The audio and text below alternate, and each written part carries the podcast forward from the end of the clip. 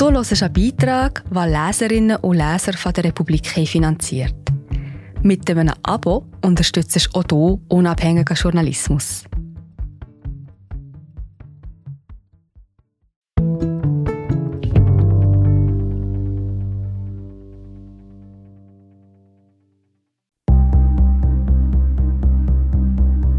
Rassismus nach Plan. Wie ein staatliches Zonensystem aus den 1930er Jahren die schwarze Bevölkerung bis heute benachteiligt. Eine Reportage aus Oakland, Kalifornien über räumliche Dimensionen des Rassismus in den USA. Von Arndt Peltner. Das ist nicht Oakland, meinte der Polizist mit einem Lachen zu mir. Ich saß auf der Polizeiwache im Eastmont Town Center. Er hatte mich gefragt, wo ich wohne, und ich antwortete Montclair, ein Stadtteil von Oakland. Was er damit meinte, wurde schnell klar. Montclair liegt in den Hills. Viele der Häuser dort haben einen Blick auf die Bay, auf San Francisco und das Golden Gate. Nur wenige Häuser werden dort unter einer Million Dollar verkauft. Wenige Kilometer Luftlinie entfernt, in den Flatlands von Oakland, liegt das Einkaufszentrum, in dem das OPD, das Oakland Police Department, eine Außenstelle unterhält. Ein paar Polizeiwagen stehen davor, daneben ein McDonald's Drive-Thru, ich zeige dir gleich mal das richtige Oakland, meinte der Beamte, 35-jährig, hochgewachsen und muskulös. Er sagte das in einem Ton, als ob er dem Greenhorn mal das wirkliche Leben zeigen wollte und fragte, ob ich schon mal so ein Ride-Along mitgemacht hätte. Ich erzählte ihm von meinen begleiteten Patrouillen in San Francisco, Ciudad Juarez, Kundus und meiner Heimatstadt Nürnberg. Das wirkte. An jenem Freitagabend fuhr ich mit ihm auf Streife. Es wurde eine lange Nacht, in der ich Oakland neu kennenlernte. Ich wollte einen Brennpunkt der Stadt sehen und wurde durch East Oakland geführt. In jener Nacht war ich an Orten von häuslicher Gewalt, in einem Laden, der überfallen wurde. Ein Mann ging mit einer Machete auf seine Nachbarn los, es fielen Schüsse und es gab eine Verfolgungsjagd mit einem geklauten Wagen. Ich erinnere mich an die Worte des Polizisten, You better buckle up now, schnall dich jetzt lieber mal an. Dann drückte er aufs Gaspedal. Als ich Ende der 1990er Jahre von San Francisco nach Oakland zog, wurde ich gleich gewarnt. Ich solle nicht nur East, sondern auch West Oakland meiden. Man fragt sich als zugezogener Weißer, warum dies solche Problemviertel sind. Gerade hier in der wohl liberalsten Gegend im ganzen Land der San Francisco Bay Area. Die Antwort ist nicht offensichtlich, doch irgendwann ging mir ein Licht auf, ich stieß in der Literatur auf Redlining, einen Begriff, mit dem selbst die meisten Amerikanerinnen kaum etwas anfangen können, der jedoch die urbane Geografie im 20. Jahrhundert stark prägte. Redlining war eine imaginäre Stacheldrahtziehung in den amerikanischen Städten und Gemeinden. Die Regierung in Washington hatte 1934 durch den sogenannten National Housing Act Nachbarschaften in vier Klassen unterteilt. A, B, C und D. Die höchste davon, A, wurde auf Karten grün eingefärbt und bezeichnete die besten Gebiete, rein weiße Nachbarschaften, erstrebenswert für die Mittelklasse. Schon eine einzige nicht weiße Familie in der Gegend drückte den Grad auf B. Die Farbe wechselte auf Blau und die Bezeichnung auf immer noch begehrenswert. C-Quartiere in gelber Farbe wurden als eindeutig im Niedergang taxiert, D in Rot als gefährlich. Praktisch jede amerikanische Stadt hat eine solche Klassifizierung. Ganz offiziell festgehalten wurde sie auf Karten, die von der Homeowners Loan Corporation erstellt wurden, einer im New Deal geschaffenen staatlichen Agentur zur finanziellen Unterstützung von Hauseigentümern. Die Zoneneinteilung hatte drastische Folgen. Nicht nur, dass eine A-Straße weiß sein sollte, also ausschließlich von Weißen bewohnt, die Stadtteile unterhalb von A wurden auch gezielt benachteiligt. Afroamerikaner erhielten für den Häuserkauf in A- oder B-Gegenden keine staatlich geförderten Hypotheken und konnten für Häuser keine Versicherungen abschließen. Sie wurden somit in C- oder D-Stadtteile gedrängt, Quartiere mit gelber oder roter Linie umrahmt, in denen weniger städtebauliche Investitionen getätigt wurden und wo sich kaum Geschäfte ansiedelten. Bis in die 1970er Jahre blieb diese Form der geografischen Diskriminierung gängige Praxis. Redlining beförderte über Jahrzehnte die Ghettoisierung in den amerikanischen Großstädten und traf vor allem die Afroamerikanerinnen. Viele Weiße zogen nach dem Zweiten Weltkrieg und mit Hilfe der GI Bill, einer Fördermaßnahme für rückkehrende Soldaten, weg von den Zentren in die Vorstädte. Damit wurde die Rassentrennung noch einmal zementiert, wie der Afroamerikaner Anthony Aiton, verantwortlich für urbane Entwicklungsprojekte bei der gemeinnützigen Stiftung California Endowment, sagt. Die Vorstädte wurden zum Inbegriff des amerikanischen Lebens. Die Menschen verließen die Innenstädte, um draußen zu wohnen. Mit ihrem weißen Zaun, dem kleinen Garten, dem Einfamilienhaus zurückließen sie die Afroamerikaner. Die räumliche Trennung hat Nachwirkungen bis heute, zum Beispiel auf dem Immobilienmarkt. Wir fanden einen Makler, der gleich am Anfang einen Stadtplan rausholte, erzählt mir Howard Pinderhughes, Soziologieprofessor an der University of California und selbst Afroamerikaner.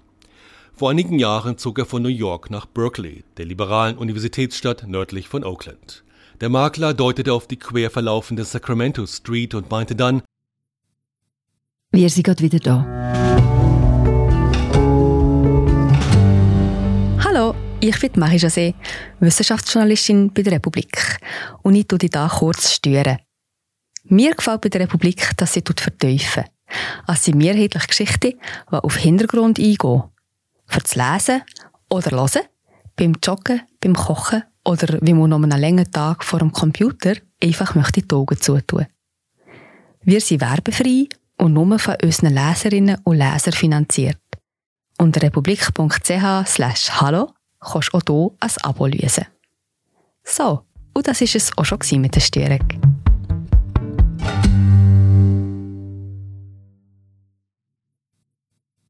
Dass wir nicht westlich davon leben sollten. Als wir fragten, warum nicht, antwortete er, das sei keine gute Gegend. Viele Latinas, Filipinos und auch Schwarze. Er zog auf diesem Stadtplan eine rote Linie. Die räumliche Eingrenzung ist für Pinderhughes eine wichtige Dimension des amerikanischen Rassismus. Sie ging einher mit physischer Gewalt, Schwarze wurden in ihren Quartieren mit einer zunehmend militarisierten Polizei kontrolliert, die viel zu lange das Racial Profiling umsetzte, eine mittlerweile verbotene Praxis, die übermäßig häufige Kontrollen von nicht weißen Personen umfasst. Doch auch wenn es offiziell abgeschafft wurde, gehöre Racial Profiling nach wie vor zum Alltag, sagt Pinderhughes. Es gibt in der afroamerikanischen Community etwas, was zum Alltagswissen gehört. Und das ist, dass man mit seinem Sohn irgendwann das Gespräch führt, wenn er etwa acht Jahre alt ist. Darin bespricht man, wie man am Leben bleibt, wenn sich Polizisten nähern und man von ihnen festgehalten wird. Pinder Hughes ist ein Mann Mitte 50 und wirkt gelassen. Doch auch er wurde mehrfach von der Polizei kontrolliert, lag mit ausgestreckten Armen und Beinen auf dem Bürgersteig nur wenige Meter von seinem Haus in Berkeley entfernt. Wenn du schwarz, männlich bist, dann bist du verdächtig, sagt er. Interessant wird es, wenn sie einen 1,90 Meter großen Schwarzen suchen und einen 1,70 Meter großen Mann wie mich stoppen. Statt interessant könnte der Wissenschaftler auch sagen, himmelschreiend ungerecht. Auch im Jahr 2020 fühlen sich viele Afroamerikanerinnen als Menschen zweiter Klasse. Der Wahlsieg von Donald Trump hat erneut tiefe Wunden aufgerissen. Unter Barack Obama war für Afroamerikaner und Latinas zwar nicht alles perfekt, auch wenn er der erste schwarze Präsident war. Seine Administration hat etwa mehr Einwanderer aus Mexiko und Mittelamerika abgeschoben als Vorgänger George W. Bush. Aber unter Präsident Trump hat sich die Lage verschlimmert. Nicht nur der Ton in Washington hat sich verändert, sein Justizministerium hat Schritt für Schritt wichtige Reformen aus der Zeit von Obama rückgängig gemacht. Unter anderem hat Trump die Finanzierung von landesweiten Sensibilisierungsprogrammen bei Polizeieinheiten gestrichen. Der Bogen der Geschichte ist lang, aber er neigt sich der Gerechtigkeit zu, sagte einst Martin Luther King. Wenn Soziologe Pinder Hughes den großen Bürgerrechtler zitiert, tut er dies halb verzweifelt, halb hoffnungsvoll. Man kann leicht das Gefühl bekommen, dass nichts vorangeht, und trotzdem muss man im Kampf um Gleichberechtigung kontinuierlich drängen – geduldig, ungeduldig bleiben, sich nicht mit dem Unrecht abfinden. Geduld braucht man in den USA tatsächlich. Vor über 50 Jahren forderte die Bürgerrechtsbewegung ein Ende des strukturellen Rassismus. Während im Süden der Vereinigten Staaten mit zivilem Ungehorsam und Fußmärschen auf die Missstände aufmerksam gemacht wurde, gründete sich in Oakland die Black Panther Party BPP, eine revolutionäre, sozialistisch ausgelegte Organisation. Martialisch traten die Mitglieder damals auf, marschierten in Formation, trugen Waffen, zeigten so ihre Stärke. Die BPP organisierte die Afroamerikanerinnen, gab Mahlzeiten für Schulkinder aus und baute Gesundheitskliniken auf, auch um zu zeigen, wie unterversorgt die schwarze Bevölkerung war. Ableger der Partei entstanden im ganzen Land.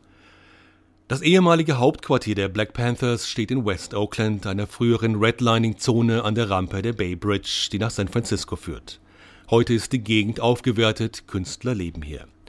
Das zweistöckige Haus mit grüner Täferung und schmucken Erkern ist eine Touristenattraktion. In einer Ausstellung im Oakland Museum of California wurden die Black Panthers vor vier Jahren groß gefeiert. All Power to the People zeigte auf, welche Rolle Oakland in der Bürgerrechtsbewegung der 1960er Jahre spielte, aber auch wie Polizei und FBI die Bewegung mit Waffengewalt, Unterwanderung und finanzieller Gängelung unterdrückten. Der Bogen der Geschichte führt von den Black Panthers direkt in die Gegenwart. Das haben die landesweiten Proteste nach dem gewaltsamen Tod von George Floyd in Minneapolis klargemacht. Immer wieder sterben Menschen wegen Polizeigewalt. Allein 2019 verloren 1098 Menschen bei Polizeieinsätzen ihr Leben. Rund ein Zehntel der Todesopfer waren unbewaffnet. Schwarze waren fünfmal mehr betroffen als Weiße. Doch in 99 Prozent der Fälle gab es keine Folgen für die Polizisten, die am Tod eines Menschen beteiligt waren. Auch wenn das Redlining offiziell mit der Verabschiedung des Fair Housing Act von 1968, des Home Mortgage Disclosure Act von 1975 und des Community Reinvestment Act von 1977 abgeschafft wurde, Amerika bleibt ein zu tief gespaltenes Land. Durch das Redlining wurden über Jahrzehnte unsichtbare Grenzen in den Städten gezogen, Dabei sind es nicht nur die Grundstückspreise, die eine weiße Nachbarschaft von einer schwarzen unterscheiden.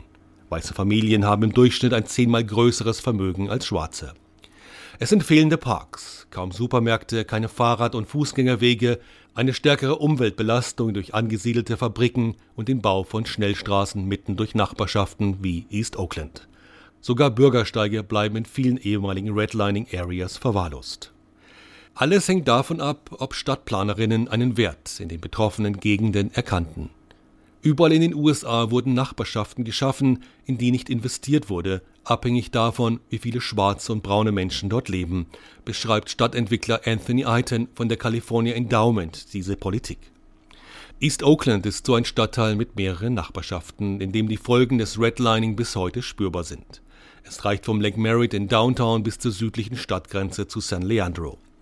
Im Westen liegt der Flughafen, zwei Autobahnen durchschneiden das Gebiet. Hier ist das Oakland Coliseum, in dem lange Jahre die Golden State Warriors Basketball und die Raiders Football spielten. Unweit davon an der Fruitville Station prangt das Wandbild von Oscar Grant, der in der Neujahrsnacht 2009 von einem Polizisten des Verkehrsunternehmens BART erschossen wurde. Grant lag auf dem Bauch, Polizisten hielten ihn fest, einer zog eine Waffe und schoss dem unbewaffneten Schwarzen in den Rücken. Oakland brannte in den folgenden Nächten. Grants Bild erinnert an die Polizeigewalt. Lange Zeit wurde Besuchern von San Francisco davon abgeraten, nach Oakland zu fahren. Zu gefährlich sei die Stadt, hieß es. Immerhin, im vergangenen Jahr gab es 74 Morde, 1992 lag die Zahl noch zweieinhalb Mal so hoch. Der Grund ist sicherlich ein Umdenken in der Polizeiarbeit. Es wird mehr auf Früherkennung von Gefahrenlagen wie drohenden Bandenkriegen reagiert. Aber auch die Gentrifizierung spielt eine Rolle. Die Mieten und Grundstückspreise steigen in der gesamten San Francisco Bay Area. Vormalig schwarze Nachbarschaften verändern sich rasant. Mit dem Verlust des Wohnraums gehen auch weite Teile der afroamerikanischen Kultur verloren. Die Problemzonen in East Oakland werden derweil immer weiter von Downtown an die Südgrenze der Stadt verlagert. Genau hier hat die Ärztin Noah Abuelata 2008 die Roots Klinik gegründet, am International Boulevard zwischen der 99. und der 100. Avenue.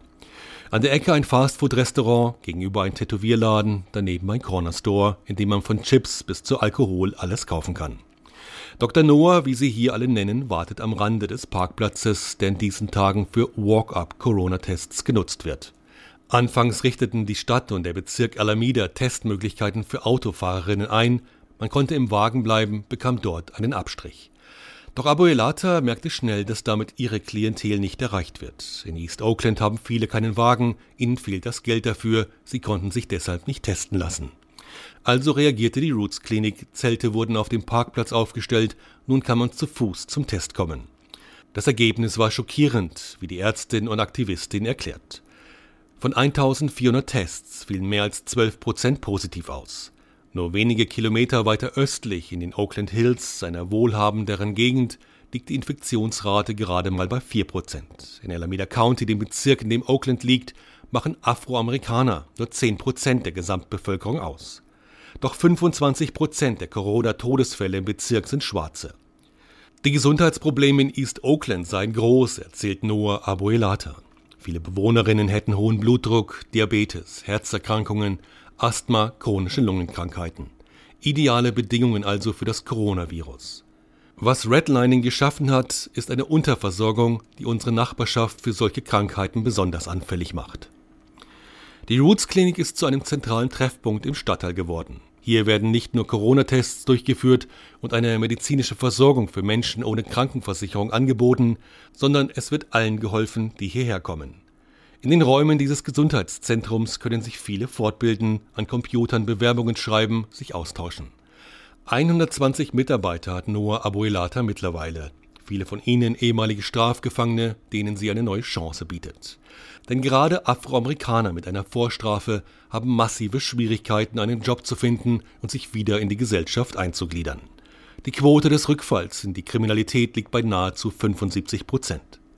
Es fällt mir schwer, nicht zynisch zu werden, wenn ich daran denke, dass sich das rassistische System in den USA nicht grundsätzlich verändert, denn es wurde ja errichtet, um den Status quo zu erhalten, meint Noah Abuelata. I Can't Breathe hat in Gegenden wie hier, wo die Roots Klinik steht, daher nicht nur metaphorische Bedeutung. Die Luftbelastung ist viel größer als in den weißen Nachbarschaften. Seit Generationen wachsen Afroamerikaner und Latinas in diesen Stadtteilen auf. Die hohen Zahlen der Black and Brown Personen in den Corona-Statistiken drücken genau diese Folgen des strukturellen Rassismus aus. In manchen Städten sind 30 und mehr Prozent der Betroffenen Afroamerikanerinnen, Latinos und Native Americans. Die unverhältnismäßigen Auswirkungen der Pandemie in den ehemaligen Redlining-Nachbarschaften sind offensichtlich, sagt Soziologe Howard Pinderhughes. Statistisch betrachtet bedeutet das, dass ein schwarzes Kind, das in West Oakland aufwächst, eine 15 Jahre kürzere Lebenserwartung hat als ein weißes Kind, das nur wenige Kilometer entfernt in den Oakland Hills groß wird. Forscher der University of California in San Francisco und Berkeley haben einen direkten Zusammenhang zwischen den ehemaligen Redlining-Zonen und erhöhten Asthmaerkrankungen nachgewiesen. In Oakland wird nun offen ein New Black Deal eingefordert und auch in anderen Städten wie Milwaukee im Bundesstaat Wisconsin. Auch dort hat Covid-19 die schwarze Bevölkerung hart getroffen. Jamal Smith, der dortige Koordinator für Gewaltprävention im Gesundheitsamt, sieht enge Zusammenhänge zwischen dem Redlining, der Polizeigewalt und den hohen Corona-Zahlen in seiner Community. Der Rassismus sei nie weg gewesen, sagt er im Gespräch. Auch wenn die USA Gesetze wie den Civil Rights Act von 1964, das Wahlgesetz von 1965 oder die Wohngesetze am Ende der 1960er und in den 1970er Jahren verabschiedet hätten. Das alles bedeutete nicht, dass der Rassismus auf einmal verschwunden und ausgemerzt war. Smith fordert daher eine breite Debatte nach dem Vorbild in Südafrika, die Gründung einer Wahrheits- und Versöhnungskommission, die 1994 am Ende des Apartheid-Regimes eingerichtet wurde. Aber derzeit glaube ich nicht, dass Amerika bereit ist, die Folgen des Rassismus anzuerkennen. Es gibt noch immer genügend Menschen in diesem Land, die diesen Zusammenhang bestreiten.